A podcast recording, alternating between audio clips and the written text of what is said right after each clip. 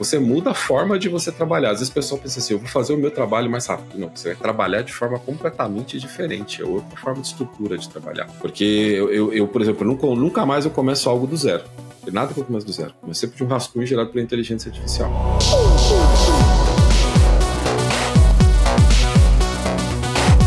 Oi, eu sou o Gabriel Nunes e você está escutando o Escovando Bits, o podcast da Codecom. Hoje teremos um episódio do tema Code Conversa. Nesses episódios, trazemos algumas pessoas para uma roda de conversa sobre um assunto que queremos debater. E o tema que vamos discutir hoje é a evolução das ferramentas de produtividade. Para conversar com a gente, está eu, Gabriel, o host do podcast e fundador da Codecom. Eu, Alexandre, sócio da Alp Soluções em TI e programador. Eu, Bruno, Sou engenheiro de formação, mas trabalho como gestor de produtos hoje. E com a gente também está nosso convidado especial, o Ednei Souza, do Internei. Olá pessoal, sou hoje eu sou professor, palestrante, conselheiro de empresas, mas eu trabalhei 15 anos com o desenvolvimento de software. Depois fui empreender, sete startups Estou aqui para bater um papo com vocês hoje sobre empreendedorismo e produtividade. Mas o Internei aí que foi o primeiro dev do Brasil, né? Eu acho que o primeiro dev a ter um site que não era só para mostrar código e currículo. Olha aí, ó. que é isso, a gente fazia site, botava o currículo, fazia site e botava exemplo de código, né? Eu fiz um site para falar sobre dúvidas de tecnologia para o leigo, né? Que naquela época lá, 96, 97, era como é que você faz backup, como é que você instala antivírus, como é que você instala ICQ, que é, os devs não gostavam de falar com gente comum, era só entre dev mesmo. Né? Eu, eu... Até hoje não consegue, não gosta muito. 150884024, número do ICQ. Ainda lembro, mas não uso. 459 7042. É, Olha esse aí. é antigo. Pô, eu tive isso aqui, mas eu não lembro o meu mais. Tá. Hoje, como a gente tava conversando aqui nos bastidores, a gente vai ter de novo um jogo. É, e o Internet já falou que nunca fez um jogo em podcast, né? Então é a primeira não. vez na Internet. É isso aí, não tem a menor ideia como e... ele joga no podcast. o jogo de hoje eu vou explicar as regrinhas aqui. O jogo de hoje é. Que ano é esse? E nesse jogo a gente vai falar, na verdade eu vou falar acontecimentos históricos de um mesmo ano, geralmente voltado à área de tecnologia, e ganha pontos quem acertar o ano primeiro. São vocês três que jogam contra eu mesmo.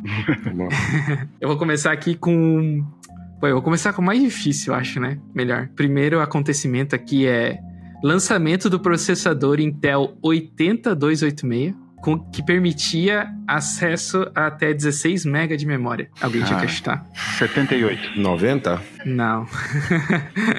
Ninguém acertou. É, foi o ano também do primeiro celular vendido pela Motorola. Ah, então 89, 90. Não, também não foi Caracas, velho. 95? Não, tá muito alto ainda. É, foi o surgimento do primeiro emoticon. Aqueles textinhos que representam rostos. Foi o de sorriso e de tristeza. Caraca, velho. Nem o chute. 97. Pronto, acabei, desisto. eu, eu, eu, eu, eu, eu, eu, saí do jogo já, eu googlei aqui, olhei e falei assim, cara, achava que era mais tarde, porque eu, ali nos anos 90 ali eu tinha o, o trabalhava, não tinha, mas eu trabalhava com o PC XT, né? Alguns anos depois todo mundo fazia, começou a fazer o upgrade pro 286, eu pensei, ele veio ali depois, ele veio em 90, ele veio em 92, né? Ele veio eu pensei talvez pois ele foi é. ali contemporâneo, mas eu pesquisei aqui agora é de 86, né? 82, 82. 82, isso aí, ó. 82, 1982. cara. Pensar que a gente tava ali nos anos 80 e 9,90 mexendo com o XTzão e já tinha o 286 pronto, só não era acessível financeiramente, né? É, eu chutei pois 78 é. por causa do 8081, que era um microcontrolador famosão, né? Aí, mas erramos também. Eu, eu fui na base de quando eu pus a mão, em vez de na base de quando que ele foi lançado. pois é, demorou para chegar no Brasil. A última dica que tinha aqui era o desenvolvimento do primeiro CD-ROM. Foi em 82, então. Esse Caraca. ano aí com muitos avanços na tecnologia. Agora, o outro ano ano foi a primeira mensagem enviada da ARPANET, o precursor da internet. Esse é Nossa, é fácil, deve né? ter sido uns 68, vou chutar assim. 86. Não, pô. Eu chutei meu aniversário. Chutou, chutou muito longe. 70? Não, o Internei, o Internei e o Bruno chegaram muito perto, mas vamos lá, vou botar outra dica aqui, ó. Foi Então o foi- ano que o é, Linus Então foi 69, Torvalds- eu falei 68 e foi 70. Nossa, a, a dica, a dica você já deu antes, os dois foram muito perto, então foi só a média. nem aí. percebi nisso. Faz Eu falei média. 68, porque se, se fosse mais do que 70, só ele ter chegado perto. Se fosse menos 68, só eu teria que chegado perto. Nós dois chegamos perto, foi um. Ainda não, não programo mais, mas tô bem do, do e do CRE ainda. Então. É, olha aí. Outras coisas que aconteceram aí nesse ano, ó, foi a entrega do primeiro Boeing 747, o Linus Torvalds nasceu, foi a fundação da AMD e o Apollo 11 pousou na Lua. Olha aí, 69, um grande ano. É. Agora vamos pro próximo ano. Esse, esse daqui eu botei vários lançamentos esse ano, que foi a única coisa que eu achei. Foi o lançamento do Mercado Livre. Mercado Livre. Ah, cara. Mercado Livre foi 99. Olha só. Pô, que Acertou de cara? Já acertou. Mercado Livre, eu fui o mega parceiro do Mercado Livre, aí não tem. Aí é, tá. Marcou a carreira. Se começar a entrar nessa, nessa, nessa, nessa parte mais corporate aí, eu vou deixar vocês pra Ah, trás. mas o aí, Gabriel tá? tá favorecendo o convidado, daí não tem como ganhar. É, por- é porque vocês não viram a dica que eu botei no outro ano que tem. Mas vamos lá. Daí, deixa eu ver o que mais aconteceu aqui. As coisas que foram 99. lançadas depois que eu já tava na internet é fácil, gente. Até agora foi difícil, É. porque 68, 82. Pois é, mas é que é difícil achar coisas legais que aconteceram em, sei lá, 70. Mas enfim, vamos lá. É, também teve o lançamento do Dreamcast, teve o lançamento do primeiro BlackBerry em 99 e foi o ano do bug do milênio. Esse aqui era pra acertar se ninguém É, acertasse. essa era pra enterrar. Tá, o próximo ano agora, vamos lá. Primeiro voo comercial do avião supersônico Concorde. Vixe, Maria, o Concorde. Concorde, todo mundo lembra do Concorde, né? 66? Não, Cara, 88. não. Não, acho que foi entre 70 e 80, agora o ano. O que mais aconteceu aí? Vou, vou dar mais uma dica aqui, ó. Nasceu Jack Dorsey, fundador do Twitter. Vixe, Maria, piorou. 70? Não. E também foi o ano que nasceu Travis Kalanick, fundador do Uber. Não, não, eu lembro quando lançaram as tecnologias, não as pessoas que. É que tem, tem duas dicas aqui que são muito fáceis. Eu vou, vou perguntar aí, vocês querem a dica 1 ou a 2? A dica 2. É o ano de fundação da Apple, por Steve Jobs e Steve Wozniak. Ih, cara, sabia que eu não sei, velho? 76? Não, Eu tinha falado eu antes também não 66 o primeiro voo, né? Eu vou falar 68 agora. não, também não. O outro falou 60, 70. Pô, e a eu- última eu- eu dica é pra tá- favorecer, favorecer o convidado é o ano que nasceu o Internei. Ah, Ô, louco, 76, cara? É isso mesmo? Isso aí. Mas eu concordo no Caraca. anterior, é isso, cara? Mas ele o- não fez. Não É que era o primeiro voo- comercial, eu acho. É, o primeiro voo comercial. comercial. Ele foi lançado antes, mas o primeiro voo comercial foi em 76. Nossa, demorou depois que lançaram até fazer o vo- voar, né? Impressionante. Isso aí. Hoje em dia a gente lança sem testar, né? Os caras testaram pra caramba, né? É sem produção, lançar, né? a gente lança, você testou, na minha máquina funciona. É só, tá só isso a gente já lança já. né? Boa, boa. Mas né, a minha Mas- máquina funciona da minha época também, só pra você saber. Sim. Pô, então aí o grande vencedor, né? o- o- Acertou todos os anos, não. Acho que só teve um ano ali, que foi 69, né? Que o Internei não acertou. Né, foi de 82 e 286 e esse Isso. agora, né? Não acer- não acertei também. Acertei depois da sua fala do meu ano, né? Eu, eu quando considero que eu não acertei. Se você pergunta, você pergunta de ordem É. pessoal, né? Eu quero fazer, quero fazer, eu quero fazer um pra vocês também. Olha, Vai lá. foi um, foi um desenvolvimento de um, de um software para um dispositivo portátil em que os vendedores poderiam lançar pedidos, né? É, imprimir o pedido, né, entregar para o cliente, tudo com dispositivos portáteis e é, baixar as atualizações dos, dos preços e estoques e enviar os pedidos para a matriz. Pensa qu- quando que ano vocês acham que existia no Brasil um sistema portátil com esse rodando? Vou dar uma dica, ele coincide com o lançamento da segunda versão desse dispositivo portátil. Eu fiz para a primeira, mas no ano que eu fiz já tinha a segunda versão, depois o pessoal fez upgrade para a segunda versão do dispositivo. Deve estar falando de Palm OS, né? Eu pensei num pager também. Eu falei dispositivo portátil para tornar um pouco mais difícil, mas se vocês quiserem eu posso falar qual que era o dispositivo. Caraca. é isso, é porque a gente pensa assim, né? Sistema mobile, o vendedor tirando pedido no ponto de venda, a gente pensa assim, isso é um negócio novo, né? Quando, quando vocês Deve acham? ser de são, são 87. softwares mais antigos que eu trabalhei. Não, eu trabalhei nisso. Aí, aí aí a primeira dica. Eu comecei a programar, aprendi programação em 89, comecei a trabalhar com programador em 90. Ah, então foi ok. pós 90. Ah, então foi em 98. Adoro esse ano. 93, 94. 93. 93, Ah, o lançamento do 93. HP 100 LX. Depois a gente fez pro 200 LX. Foi lançado em HP 94. LX. HP Não sei nem a 100 cara LX. que ele tem. O pessoal da Acros Plásticos falou com Marcelo Marques, que hoje é um cara que é o CTO da MSD farmacêutica lá. E falou assim: olha, a gente queria fazer isso aqui. O Marcelo chegou na software house que era do irmão dele, o Fábio trabalhava lá como programador. E falou assim: fala com aquele doido aí no canto ali que ele faz ali. Mas não era nada muito complicado, não. Mas usava, usava Rempack, porque não tinha internet comercial naquela época. Então usava o sistema de reempaque de pacotes para mandar as atualizações de venda e baixar as atualizações de estoque e preço, né? Para o vendedor ter os preços e estoques atualizados ali. Era um sistema batch que de noite o cara fazia com celular, com aqueles né, modem que se colocava no bocal, né? Nossa. Ah, que E massa. a impressora era com infrared, impressorinha térmica com, com com, com palmo por infrared. Que legal. Que massa. que Não massa. era só sistema em, clipper chato, eu fazia uns, fiz uns coisas Ah, legais é. também. Boa, boa. Então o Ednei aí é o grande vencedor do nosso jogo com três pontos. A gente já encerrou aqui. Na verdade, esqueci de citar que a última valia um milhão de pontos. É, Ó, é uma regra padrão, né? Então, um milhão e dois pontos. Ele foi o grande campeão aí. E o Bruno e o Alexandre com zero pontos. Vamos lá. O Bruno fez um ponto no, no- no- na minha pergunta extra aí, ó. Então fica. Ah, verdade, né? É, né? Uma pergunta bônus, né? Desempate do segundo colocado. Boa, Bruno ganhou. Boa.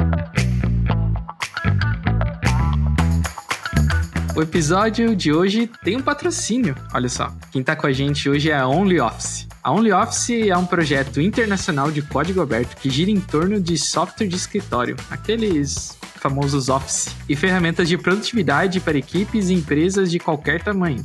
E o melhor, né? Você pode também aumentar a produtividade dos usuários do seu software, permitindo que eles editem, criem, compartilhem e sejam autores de documentos de textos, planilhas, apresentações e arquivos PDF em tempo real. É muita vantagem. O OnlyOffice fornece componentes de integração prontos para uso em estruturas de front-end e linguagens de programação populares como Angular, React, PHP, Ruby, Python, Node.js e muitas outras. E você também pode fornecer uma experiência white label aos seus usuários, adicionando seu logo e personalizando a interface dos editores. Integre o OnlyOffice ao seu aplicativo baseado na web usando a API ou UOP. E você também pode encontrar mais informações sobre a OnlyOffice para devs clicando no link da descrição do episódio. Então, Ednei, como a gente falou, né, o tema do podcast é a evolução das ferramentas de produtividade. Mas antes da gente ir direto para conversa, você já falou um pouquinho ali o que, que você faz hoje, né? Mas conta mais onde, onde você trabalha, o que você já fez aí, já foi dev, é, enfim, conta aí um pouquinho da tua história pra gente. Beleza, vou tentar ser bem resumido, porque são mais de 30 anos, mas vamos lá. Eu, eu, eu, como dev, oficialmente, meu trabalho nunca foi fazer site. Eu sempre trabalhei com sistema, sistema RP, eu, que nem aí, era um sistema de venda, sistema de estoque, sistemas de, de- dentro do, do- do gestão empresarial ERP, principalmente. Mas eu tinha perdido uma janela ali de upgrade de carreira do DOS para o Windows. Surgiu o Windows né, mais comercialmente, meus amigos migraram para o Windows, eu, eu fui depois e, e perdi muitas oportunidades profissionais. Eu falei, não vou perder mais oportunidades profissionais. Então, mesmo não programando oficialmente com a internet, eu me joguei para escrever site, comecei HTML, HTML, CSS, depois PHP, banco de dados, enfim, fui, fui, fui aprendendo porque falei assim, não quero ficar para trás, surgiu oportunidade, eu estou up to date aí com, com o mercado. Mas como não surgiu oportunidade para trabalhar efetivamente fazendo site, apesar de eu ter feito ali um bico ou outro, eu fiz o meu site, que um amigo que deu essa ideia de fazer um site tirando, dando dicas de tecnologia, explicando tecnologia para leigos. Por conta disso, como ele é um site que nasceu na era pré-Google, as pessoas indicavam muito. E, tipo assim, meu, onde eu acho isso? Não tinha onde buscar. Olha que doideira, né?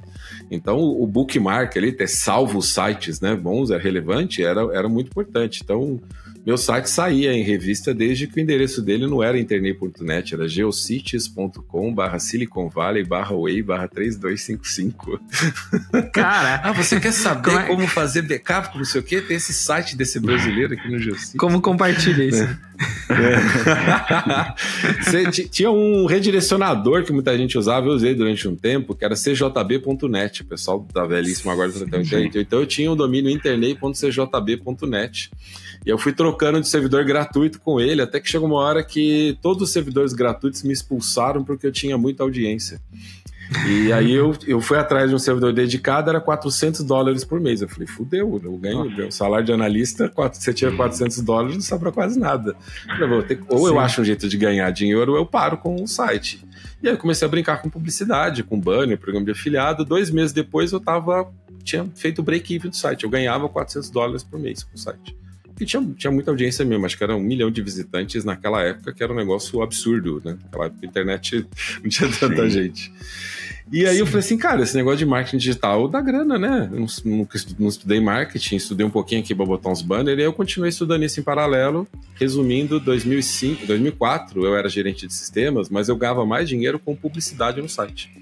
Aí eu pedi as contas de 2005, fui empreender. Aí eu tive é, foram, resumindo, foram sete startups, cinco delas em marketing, portal de blogs, tive agência de marketing, de publicidade, é, produtora de conteúdo, ad network, integradora de marketplaces, né?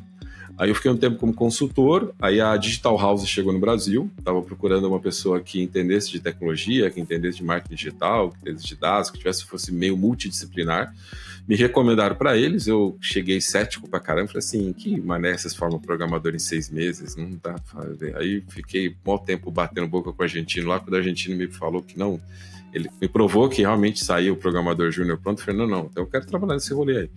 E aí comecei a me vender, os caras me selecionaram, trabalhei é, quatro anos e meio na Digital House, na, na época que ainda dava para formar o programador em seis meses, que hoje com GitHub Copilot e ChatGPT, você tem que no mínimo, eu, eu chuto, não estou mais trabalhando com os programas de informação, mas menos de nove meses o cara não fica no nível que o mercado está precisando hoje de jeito nenhum, né? E até por conta dessas mudanças que a, a, o, esse tipo de negócio né, caiu, né? Tem outras notícias do mercado, não vamos entrar nisso aí, mas ali por conta da pandemia que teve um, um dos primeiros grandes layoffs, porque muita gente reduziu o custo e reduziu também contratação de dev, parece que não, mas muita, quando, muita empresa migrou para online, por exemplo, sei lá, pega os bancos, que tinha que ser presencial. Aí começa tudo remoto. Ah, pô, então eu posso contratar o cara no Brasil inteiro. Então, essas empresas que contratavam muito dev com a gente, que assim, eles iam lá, bancavam 400 bolsas, 200 bolsas, né? Eles pararam de comprar. A Digital House deu uma uhum. colhida aí, ela decidiu sair do Brasil também porque ela tinha comprado a Rocket City, né? E aí, nessa, aí, então foi cinco Martex, uma EduTech, né? Aí eles saíram do Brasil, mandou todo mundo da Digital House Brasil embora, eu fui nessa leva. É, eu participei durante o tempo de uma HR Tech, a Sigma Geek, que a gente fazia desafios, talvez vocês tenham visto algum influenciador de falar de fazer desafios e ganhava prêmios, era real os prêmios, não era trote, então a gente falou assim, isso é golpe, não, a gente pagava o mesmo dinheiro. Mas por que, que a gente fazia isso? A gente queria uma base de dados de devs para ajudar empresas a recrutar, aproveitar essa onda então do recrutamento, que tinha perdido o emprego interior, porque tinha começado a recrutar dev em todo lugar, então eu ia ajudar agora a recrutar dev em todo lugar. O mercado está mudando, vamos atrás. Mas é, a gente teve problemas, na verdade, de ordem bem pessoal, né? O, o fundador, o Braulio, ele faleceu, com consequências de uma complicação de um derrame que piorou, TI, né? A família decidiu não vender o produto, a base de dados e tudo mais, né? Então, encerrou. E aí eu entrei full na carreira de professor, que é um negócio que eu sempre fiz. Meu primeiro emprego como programador, eu já dava aula de programação, dava aula de Basic 1 e 2 no Apple 2E ali. E com Pô, a eu quase época botei do marketing... o ano que surgiu o Basic. eu não lembro mais, cara. Eu, eu sabia Foi em 76, né? Junto com a 76 Apple. também. É, foi um ano bom esse aí, né? 76, né? Safra boa esse aí. e aí o, o, eu, eu tava, então sempre fui professor na época ali das Martechs, da, eu comecei a dar aula em pós-graduação de marketing, né, falando de marketing digital, né, de aula FGV, SPM, eu trabalhei com educação na Digital House e, eu descobri, trabalhando com educação, que é a coisa que eu mais gostava de fazer. Acho que talvez já tinha um resquício disso lá atrás, né? Quem que é o, o programador que vai fazer um site explicando para as pessoas tecnologia? Mas só Sim. ficou muito claro para mim mesmo com a Digital House, quando eu vi a primeira turma de aluno formado e as pessoas sendo contratadas e a pessoa falando, cara, eu só tenho esse emprego por causa de vocês. Eu arrepio até hoje toda vez que falo. E às vezes eu choro também, é um negócio transformador na vida das pessoas. Eu, eu tive a minha vida transformada, né? Eu, cara, eu nasci e cresci na periferia. Eu só fui ter computador com 18 anos, mas eu, eu na escola eu usava o computador da escola, é, não na escola que eu fiz, que é pública, mas na escola que meu pai pagou lá, dos 12 saldos prestações lá, e só por isso que eu saí de lá da periferia. Quer dizer, mudou minha vida e depois eu pude mudar a vida de outras pessoas também. Eu falei, meu, vou voltar da aula, que é o que eu curto.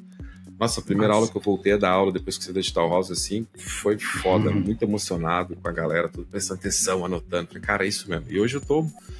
Eu, eu dou palestras também, mas o que eu mais faço é, é treinamentos. E a maioria das vezes eu treino executivos sobre o uso da tecnologia, e o que, é, o que eu tenho feito muito de um ano para cá é inteligência artificial né? Tem 70 anos Legal. de pesquisa em inteligência artificial, mas o pessoal acordou ano passado por causa do chat GPT. então eu falo para eu dou treinamento para conselheiros de empresa, treinamento para executivos, né?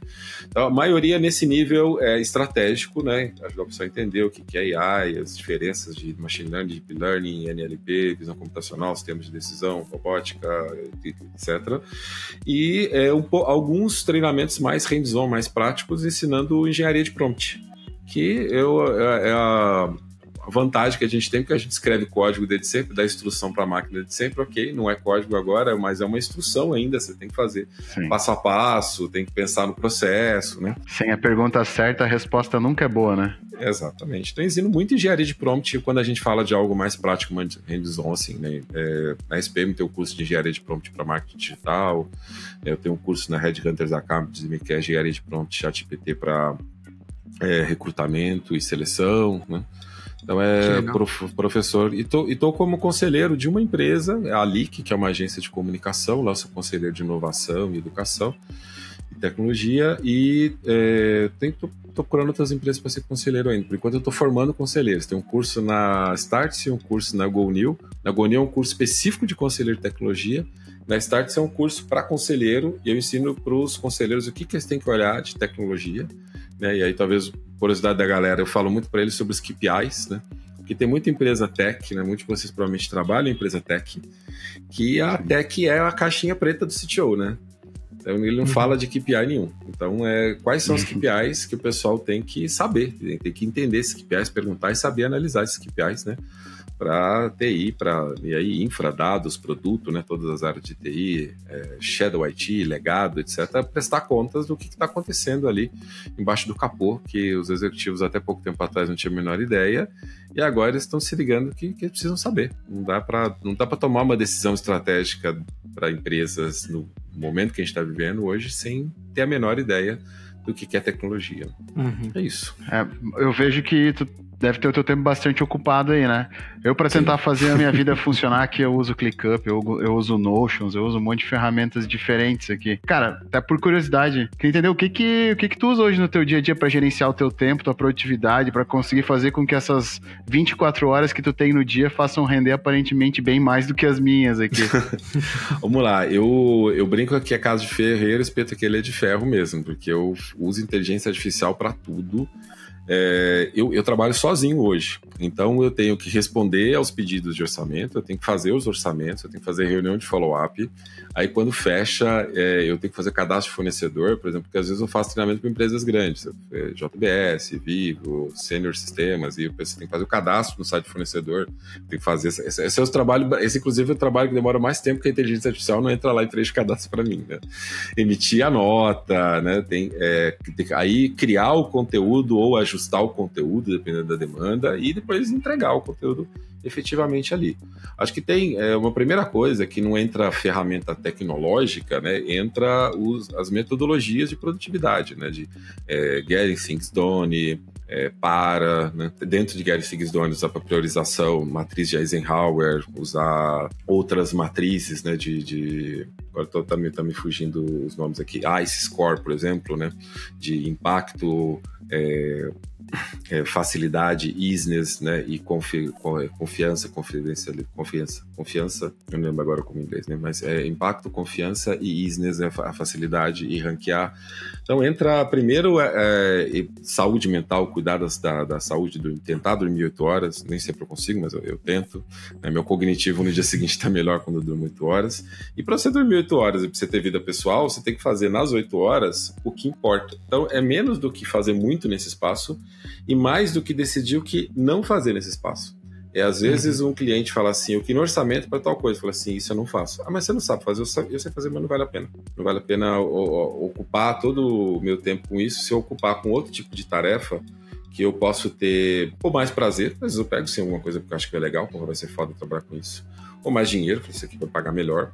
É, ou às vezes eu vou fazer um investimento ali mas vai virar um produto novo. Tipo, puta, eu não tenho essa palestra, não tenho esse treinamento novo. Mas se eu gastar uma energia aqui e fizer, eu acrescento no meu portfólio um negócio que eu posso vender mais depois.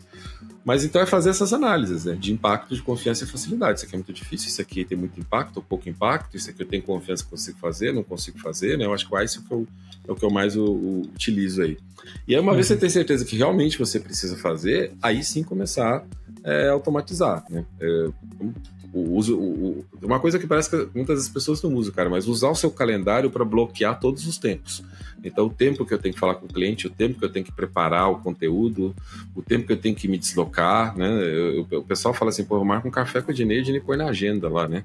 Põe tudo na agenda. Põe tudo na agenda porque, assim, eu não vou enfiar mais coisa num dia do que ele cabe se já tiver a agenda toda ocupada.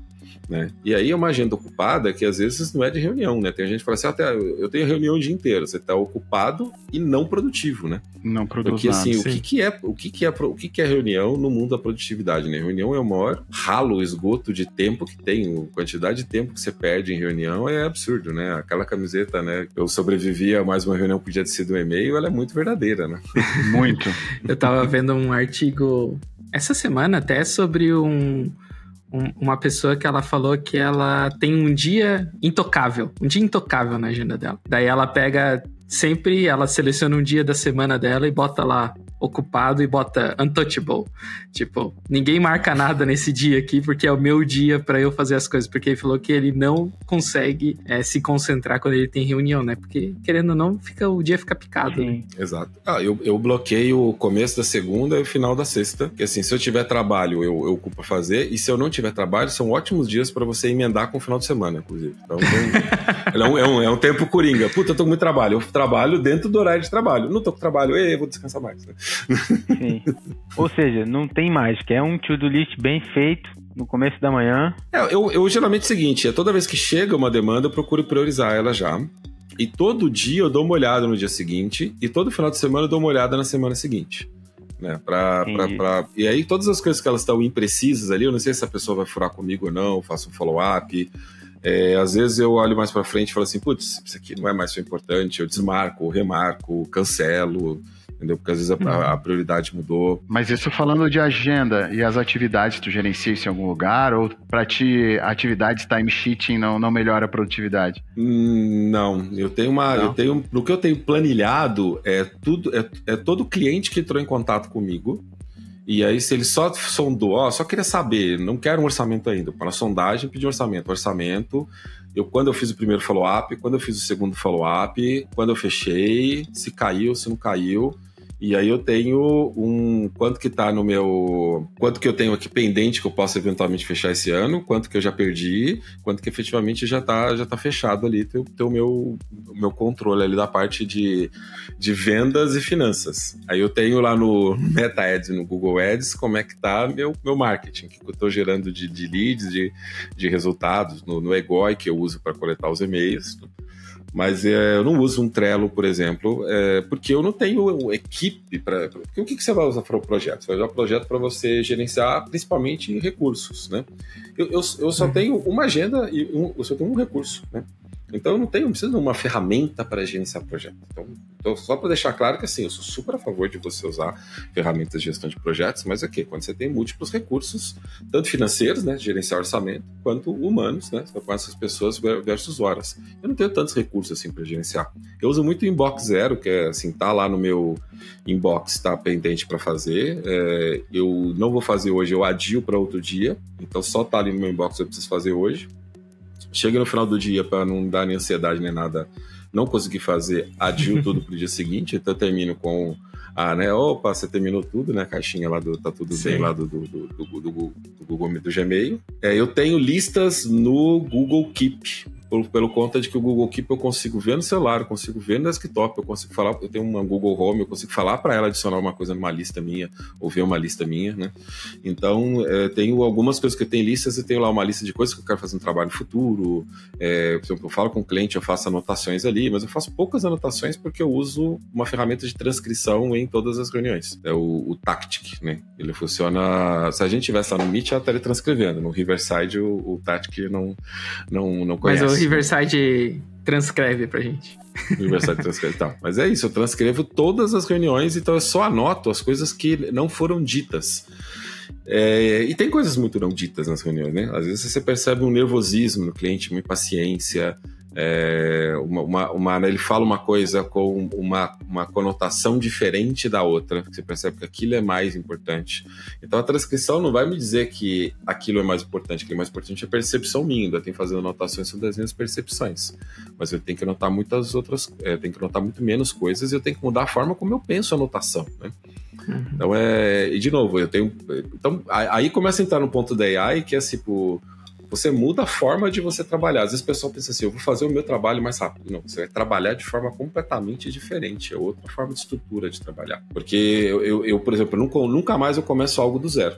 Tem nada que eu começo do zero. Sempre de um rascunho gerado pela inteligência artificial. E depois uhum. que eu faço algumas vezes, o que eu estou percebendo agora é o seguinte: eu não preciso mais criar um prompt muito bom. Eu crio um GPT personalizado que tem um monte de instruções que ele aplica de várias vezes e aí eu consigo fazer uns GPTs personalizados que eu só colo algo lá, dou enter e ele já me dá toda a resposta. Mas é por quê? Porque eu já transformei. É, é, cara, é, é, tipo criar, é tipo desenvolver código, sistema, só que você fazer versão GPT Store. Né? Porque a galera acha, tipo, não sei se vocês viram aí post falando, ah, vai ter a GPT Store, as pessoas vão ficar ricas. Gente, é uma quantidade de gente muito pequenininha que vai ganhar dinheiro com o GPT Store. Porque, primeiro, que só estão distribuindo hoje isso nos Estados Unidos e seu GPT tem que ser muito utilizado para eles distribuírem dinheiro. Tem gente que o GPT Store ele faz API com outros apps e para usar esse app você tem que ter uma assinatura do app. Então a GPT Store gera uma renda aí também. Mas eu vejo o grande ganho na produtividade. Na hora que você percebe que para fazer um processo ali, por exemplo, um chat GPT, você tem já uma série de prompts que você faz. Você pensa, cara, no final das contas, eu estou entrando com isso e fazendo vários passos. Eu consigo ir lá no GPT customizado, colocar todas as instruções e falar: eu vou te dar isso. Depois que eu te dar isso, eu quero que você faça isso, isso, isso, isso, isso, e saia com isso aqui embaixo. Bom, aí agora eu crio um GPT que eu vou lá, colo o negócio, enter, tá, tá, tá, tá, tá, tá, tá ele puff, me cospe Ainda algo que eu preciso revisar é, só que ele fez múltiplas interações com uma única interação minha. Inclusive eu economizei aquele limite que o GPT dá pra gente no 4 de X requisições a cada 3 horas. Eu começo, posso fazer menos requisições, eu aumentar o, o ROI da minha assinatura sim, Plus. Né? Que legal. Bom, a gente já ficou sabendo que você é bem fã de ChatGPT e ferramentas similares. Tem alguma coisa ainda que você ainda não está satisfeito com, com a AI, que ainda está deixando a desejar? Ou você, igual você comentou agora, você usa em todas as áreas do seu trabalho? Cara, eu uso em tudo, mas acho que tem espaço para melhorar em tudo, né? É, você às vezes dá muitos detalhes. É, por exemplo, eu, eu treino o GPT com os meus textos para ele fazer algo próximo do meu vocabulário mas eu ainda acho ainda, ainda é muito incipiente. por exemplo, tem uma palavra crucial que eu acho bizarro e tem um problema sério com essa palavra, porque assim, ele enfia ela do nada, eu já coloquei como instrução. Não use a palavra crucial. Ele Não coloca. Sabe aquele vídeo do cara falando, não sei se vocês viram rios desse, que o cara fala para gerar comida japonesa sem os chopsticks, né? Sem o hashi. E ele fala, não quero hashi, não quero hashi, o hashi aparece, né? Então, é, é, é, é, a palavra crucial, cara. Tenta fazer ele fazer algo sem crucial. Você, na hora que eu tô lendo alguma coisa no, no, numa rede social eu vejo escrito crucial, eu já fico, ah, pessoa usar o chat, eu já fico achando. Tem grande chance de ter usado o chat PT, que o chat PT tem um apego com essa palavra. Então, assim, ele, ele, por mais que ele tente imitar o meu vocabulário, eu dando meus textos para ele treinar, ele ainda é, produz de uma forma que eu tenho que ajustar o vocabulário. Né? Se você precisa fazer algum tipo de cálculo, ele não faz, porque ele faz um, uma, uma, uma, análise estatística de qual que é a próxima palavra, que é uma análise muito avançada. As pessoas acham que ele está raciocinando, ele não está, ele está estatisticamente calculando qual que é o melhor texto, o melhor texto para atender um prompt. E aí, se você pede para fazer conta, ele se perde. Então, você, no Advanced de análise lá, você pode falar para ele fazer um, um código em Python para ele resolver, mas ainda tem que ter um domínio sobre o que, que você quer que calcule, senão ele faz um código errado. Ele calcula e calcula uma, errado. Uma então, dúvida sobre o chat GPT só. É. Ontem, por exemplo, quando eu estava montando esse roteiro, eu queria que ele me ajudasse a, a trazer acontecimentos que aconteceram nos anos específicos. Mas ele trazia muitos acontecimentos que não aconteciam no, no, ano específico. Ou tipo, eu perguntei assim, ó, quem, quem notável da tecnologia nasceu em 76? Daí ele trouxe um monte de gente, eu ia pesquisar, tipo, Elon Musk, ele falava. Daí o Elon Musk nasceu em, em 82. Daí, tipo, eu não, eu não entendi por que, que ele se perde nesse, nesse sentido, assim, sabe? É porque, é porque ele, ele deu mais peso ao notável, porque assim, ele tá tentando atender todas as palavras que você colocou no prompt. Então, assim, eu quero, você quer uma lista de pessoas notáveis que nasceu no ano de 76. Ele deu um peso menor pro ano e deu uma peso para outra parte, do notáveis. Ele tentou fazer uma lista que tinham mais pessoas notáveis do que pessoas que nasceram em 76. Então, se você, você teria que escrever o prompt pedindo para ele dar mais ênfase no, no ano, de, no ano do nascimento, uhum, entendeu? Entendi. É, tipo assim, olha, dado o ano de 1976, é, eu queria que você listasse pessoas notáveis favorecendo que é na área de tecnologia. Talvez só você mudar a ordem ele já faria, entendeu? Aí falou assim: eu quero estrita, é, pessoas que nasceram estritamente no ano de 1976 é, se necessário, faça uma pesquisa para, para encontrar uma fonte válida. Ah, você estiver usando o Plus, ele vai fazer um Bing Search e vai trazer. Sim. Ou você poderia usar o Perplexity AI. Vamos dizer, ah, quem está aqui é o Dinei. O Dinei você é fã de Dinei, mas eu não vou assinar o GPT Plus. Não precisa. Vai no Perplexity AI e faz esse uhum. mesmo prompt que o Gabriel fez aí, ele vai vir muito melhor estruturado, porque na verdade ele vai procurar um artigo que está falando de pessoas no ano, e aí existem vários enciclopédias desse dia, a própria uhum. Wikipedia, né? E aí ele vai devolver é, as pessoas que nasceram ali com dizendo qual é o link e qual que é a fonte. Aí você não tem que fazer esse vai e volta, né? Deixa eu ver de onde veio essa informação. Sim. É, o que eu fiquei muito irritado porque ele trazia a lista e ele falava, tipo, o dia e o ano de 1976. E daí, tipo. É, ele, ele, ele é péssimo para fatos, viu? Eu não gosto de tirar fatos dele. Eu gosto muito de usar, tipo olha, eu tenho isso, me ajuda a construir um texto, me ajuda a construir uma aula, me ajuda. E, e são coisas que assim, eu tenho domínio para depois revisar e falar se está errado, eu arrumo. Mas ah, é, eu uso ele muito como estagiário. Tem uns loucos aí falar, não, porque você não usa direito. Brother, desculpa, se você está é, fazendo, uhum. usando qualquer ferramenta de inteligência artificial generativa é existente e está tentando utilizar como seu, como seu sócio, em vez de seu estagiário, você é um estúpido, entendeu? Não faz o menor sentido. É, isso é uma coisa até que eu ia puxar aqui, Ednei, porque eu noto às vezes aqui na empresa, e até mesmo de outras pessoas que utilizam a ferramenta, né, que elas tentam usar as inteligências, as inteligências artificiais como solução para tudo. Elas querem aumentar a produtividade usando inteligência artificial. E aí eu vejo aqui, dentro da minha empresa, eu tenho desde dev até pessoal de comercial, né? Então eu vejo pessoal comercial tentando achar os pitches perfeitos, né? Mas eu vejo o pessoal de dev também tentando resolver pequenos trechos de códigos e eu vejo sucessos diferentes nessas duas abordagens.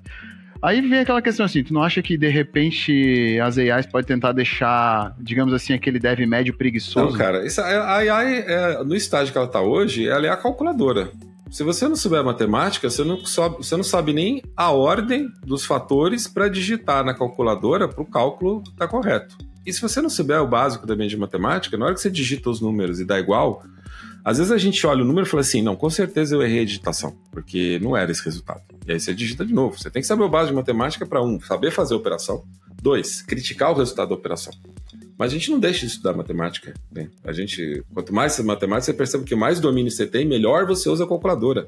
Então, essa é a questão. O, o ChatGPT, para você fazer coisas realmente avançadas, você tem que ter muito domínio daquilo que você está usando. Eu uso para fazer coisas que eu não tenho domínio? Uso, mas não são coisas do meu trabalho. Ah, eu uso lá para fazer, ah, me dá sugestões de exercício aqui, né?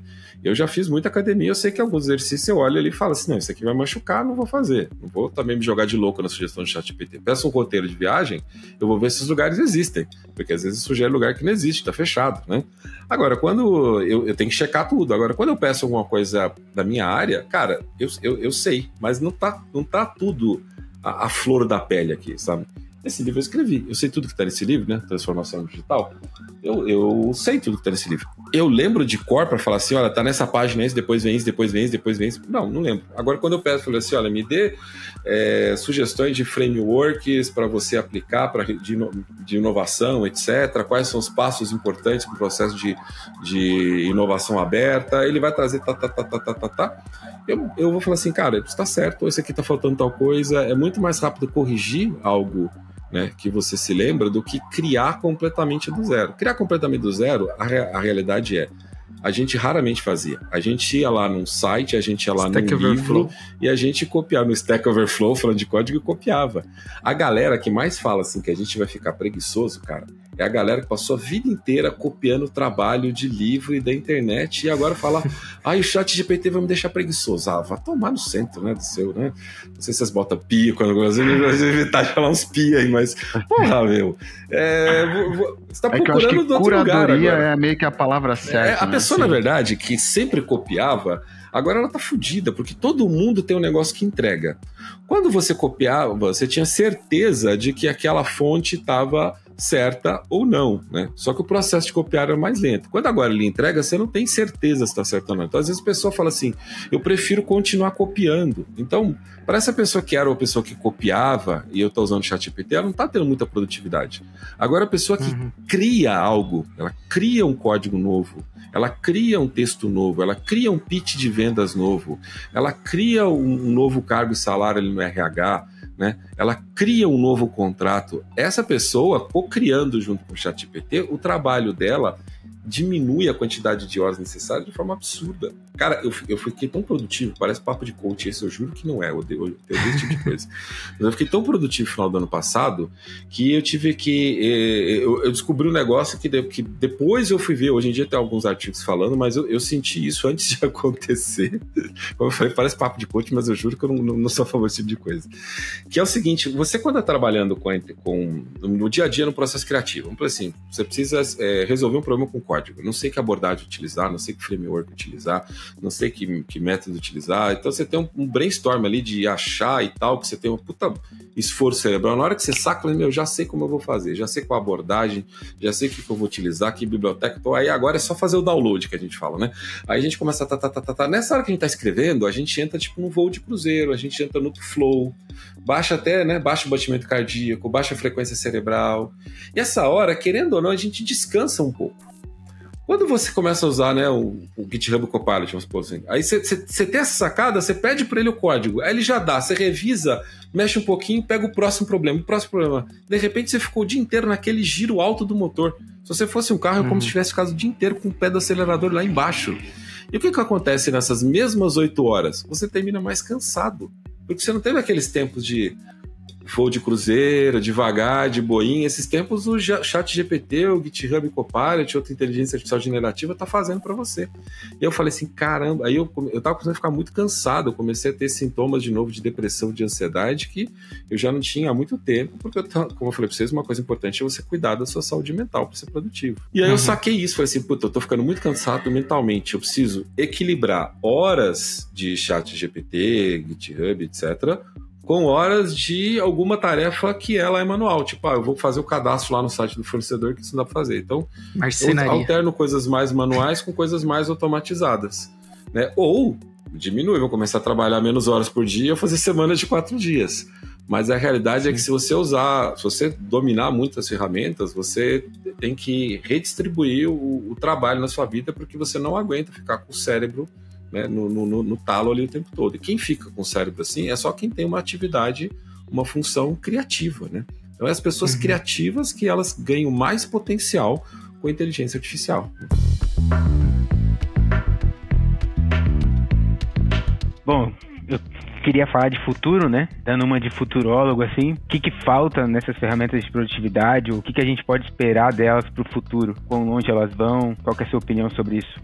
Cara, falando das ferramentas aí de, de, inteligência artificial, que é onde eu depositei né, a maior parte da minha produtividade, eu acredito que elas vão, elas vão ter treinamentos melhores. O jeito que o pessoal treinou até agora foi muito um laboratório. Cara, eu, eu tenho assim quase certeza que lá na OpenAI a galera falou assim, mano, mete uma interface de chat aí para mais gente testar esse negócio, para a gente ter mais é, feedback, dado, para melhorar. E de repente viralizou, falou assim, puta, fudeu, o que, que a gente faz agora? Microsoft ajuda aqui, me dá uma infra aí, velho, te dá uma parte da empresa, né?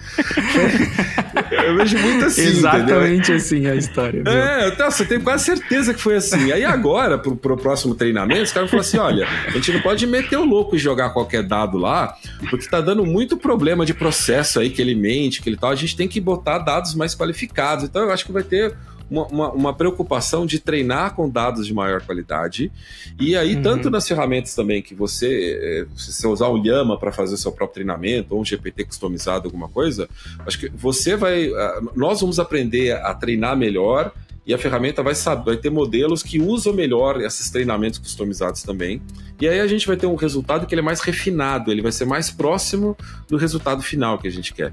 Então, eu não acredito que a gente já vai ter um salto de substituir aí na próxima geração, na geração próxima, né? Eu, eu, não, eu não sou cara de. Eu sou um cara de trabalho com design de futuros, mas eu trabalho dentro do campo das tendências, que são o futuro próximo ali, né? Não um futuro muito imaginativo ali distante. Isso aí, para mim, é filme de ficção científica. Então, eu acho assim, a próxima geração ela vai ter um resultado final mais assertivo.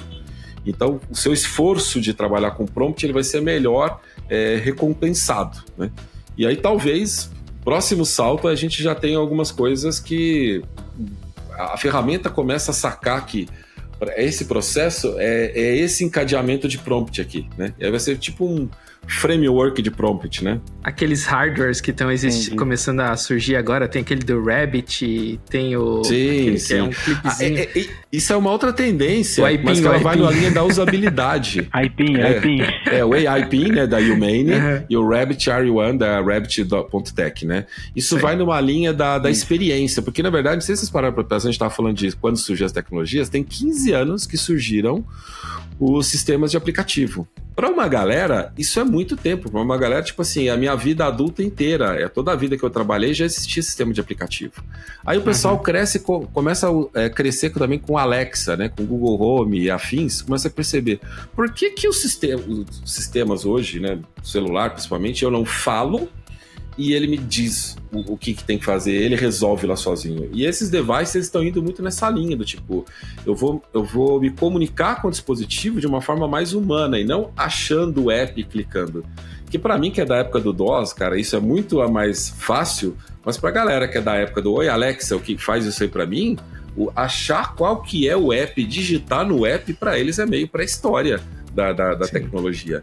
Então, e eu vejo isso, não, eu, eu não acho que esses dispositivos são futuro, mas acho que esses dispositivos, eles são provas de conceito, eles são POCs, de coisas que nós vamos ver nos celulares em pouco tempo. A gente acabou de ter, por exemplo, a, a Samsung que lançou no, no, Galaxy AI, a iniciativa de AI delas, que primeiro está no, no S24 Ultra, funcionalidades de inteligência artificial que não são necessariamente novas, mas, por exemplo, para você ver alguma coisa com o Google Lens, você tem que apontar a câmera, clicar, né, ou tirar um print e recortar. No, no Galaxy S24, em qualquer lugar que você tiver, você está numa rede social, está na web, você aperta o botão de baixo, né, que, que, é, um, que é um botão touch, está na tela, circula, ele já roda ali uma pesquisa no Google na hora. Né? Sem você ter que tirar print para outro lugar, o cara fala, porra, mas essa hora é só tirar um print. Gente, pra gente que é de TI, é só tirar um print, porque a gente vive escrevendo código, né? A gente gosta de. Só a abrir o é, terminal. A gente é artesanal, né? A gente é terminal. Ah, vamos fazer no terminal, né? Vamos dar em, em, em Linux ali, pô, né? porra. E para essa galera, o usuário final não. O usuário quer só falar, sentir, pensar e vir o resultado. Então, uma mudança dessa que é pequena, né? Para ele é um grande salto de usabilidade. Então, eu vejo essas coisas serem começar a ser incorporadas nos celulares. Eu acho que esses devices estão chamando a atenção do mercado para tipo, olha, tem uma geração aí que 15 anos trabalhando com o sistema do, de app já é pré-história para eles. A gente precisa dar um salto de interface. E é pra gente que é Nossa. é dev tem que pensar o seguinte: daqui a pouco, meu amigo, você tem que trabalhar com interface de voz. Quem é front-end aí, ó, se, se fode aí que. E no back-end você tem que achar qual é o app. Ah, porque hoje a gente recebe já meio mastigado, ó, tem que fazer API com o sistema tal. A gente vai ter que tomar uma decisão de que API que a gente vai usar para fazer o quê para resolver o problema. Sim. Então vai mudar totalmente a programação, né? Então vai, é, os programadores que, que não querem ter problema nos próximos anos têm que pensar assim: eu tenho que começar a desenvolver para essas novas interfaces baseadas em voz e ter um back-end que vai pensar contextualmente qual API que eu vou utilizar de acordo com o problema, né? Muda é. um monte de coisas aí na nossa infraestrutura, né? É, eu tô esperando pelo futuro das digital personas, onde eu possa estar gravando esse podcast agora e programando ao mesmo tempo, sabe? Dois eus enquanto eu estou na eu praia. Espero que você, eu espero que na sua cabeça o que tá programando é o, é o, é o automatizado e o que tá conversando aqui com a gente é o você de verdade, né? Seja real. É, eu também, eu também. É, os prompts fazendo essas tarefas, né? E você aqui com a gente. É, vai fazendo Boa. a parte que é legal. Vou até trocar ideia com as pessoas. Eu vou, cara, vou passar o dia trocando ideia ou viajando, ou curtindo com a família. E as tarefas chatas, é, os prompts vão fazer. Ah, mas e aí não tem trabalho? Cara, alguém precisa supervisionar essas porras, não é Skynet, entendeu? É, não, a galera começa a brisar de no, no futuro. Agora, vai, não estou dizendo que isso não vai gerar problema de desemprego, porque assim, se todo o trabalho que existe ele é feito mais rápido por menos gente, ou, ou a gente cria mais trabalho, é uma possibilidade, né? Ou a gente vai para um sistema de renda universal, que é um, um sistema que a gente está caminhando no final, mas é um sistema que o mundo capitalista gosta, né? porque se todo o dinheiro que você joga no mercado, ele volta para o mercado e no mundo de má distribuição de renda, ele estaciona no topo da pirâmide, ou seja, a gente continua de, de né? o pessoal uhum. fala assim, ah, mas aí vai ser tudo pelo social, não, doidão, é o contrário, né? A gente vai ficar no mundo de mais ainda, né, é, defasagem aí de, de, de, renda no mundo de renda universal. Mas isso já é um papo para outro podcast. Um já, outro né? podcast é. inteiro. É... Mas então é isso. É, obrigado, Ednei e Internei, pela conversa. É, a gente ficou feliz aqui em conversar, embora tenha sido pouco tempo, parece, né? Acho que a, conversa ia se estender bem mais. Eu mas... me empolgo fácil, desculpa aí. mas é isso, Sim. então, e a gente se encontra aí num futuro próximo com os nossos avatares de AI aí. Beleza. Valeu, pessoal. Obrigado a todos aí. Valeu. Valeu. Até mais.